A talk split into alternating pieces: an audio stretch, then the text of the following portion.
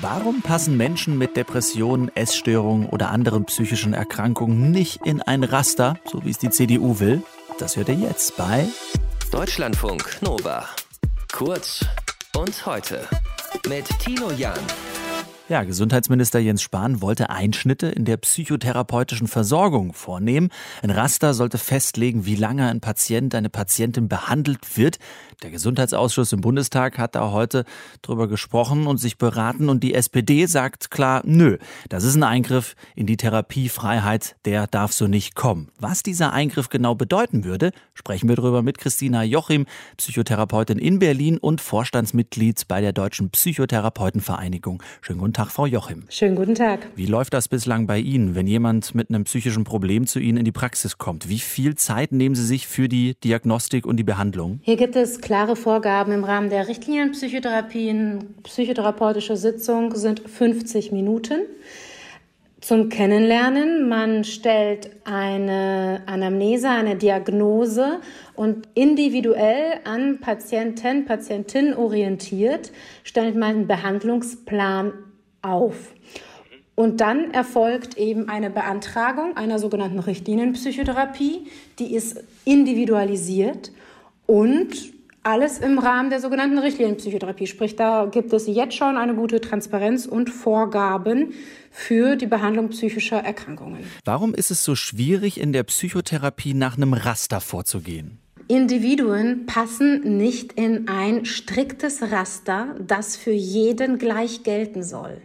Das ist so ein bisschen so, wie wenn Sie Wissen Sie, psychische Erkrankungen unterliegen ja der Stigmatisierung. Das bedeutet, dass alles Psychische manchmal leider ein bisschen abstrakt wirkt, weil wir das so gesellschaftlich vermittelt haben. Aber wenn wir das mal trotzdem im somatischen Bereich vergleichen, dann wäre das ungefähr so, als würde ein Chirurg sagen, so, vier Stunden vorbei zack, völlig egal, dass hier diese Blinddarmoperation irgendwie länger gedauert hat, vier Stunden vorbei, wir hören jetzt auf. Das natürlich funktioniert nicht natürlich nicht. Das funktioniert nicht, das entbehrt jeglicher wissenschaftlichen Grundlage und es entbehrt auch jeglicher Realität.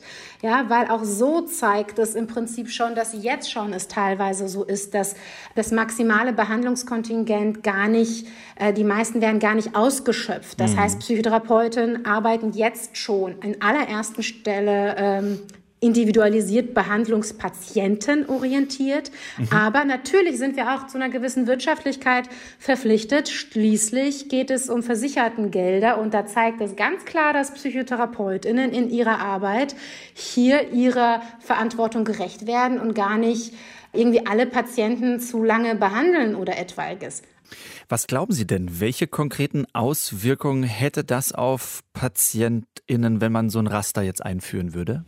Das mag ich mir gar nicht vorzustellen. Aber was für Hypothesen es ganz klar geben kann, ist, ich glaube, dass dadurch erstens Behandlung ineffektiver wird. Es entsteht von vornherein eine Form von massiven Leistungsdruck, der dazu führt, dass vielleicht Patientinnen gar nicht ausführlich genug ähm, die Rahmenbedingungen aufrechterhaltenden Faktoren und ihr Leid ausreichend schildern, weil sie das Gefühl haben, es wird sowieso vorzeitig beendet. Es wird gar nicht so lange behandelt, wie tatsächlich Bedarf da ist, sondern nach Schema F. Könnte man nicht argumentieren, dass äh, durch ein Raster vielleicht mehr Patienten behandelt werden äh, können? Und wenn man jetzt mehr Menschen natürlich die Chance bietet auf einen ersten Termin, auf eine erste Diagnostik, äh, dann ist das doch nicht verkehrt. Wir haben jetzt schon einen verbesserten Zugang durch die Reform der Richtlinienpsychotherapie von 2017. Das heißt, wir haben jetzt schon das Phänomen, dass mehr Menschen schneller in Psychotherapie finden. Das heißt, der Erstzugang durch Terminservicestellen, durch die Einrichtung der psychotherapeutischen Sprechstunde, das ist jetzt schon so. Aber das bedeutet eben nicht, dass man mehr Behandlungsplätze hat. Und Behandlung ist nicht das ist Kristallkugellesen zu sagen, so und so viele Stunden Depression, so und so viele Stunden Schizophrenie. Was wir die letzten drei, vier Jahre verstärkt beobachten, ist, dass die Kassen vehement diese Anträge auf Kostenerstattung einfach ablehnen.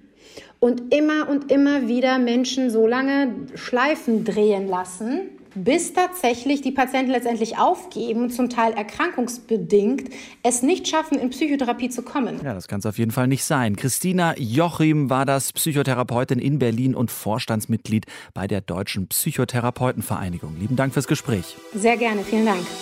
Deutschlandfunk Nova. Kurz und heute.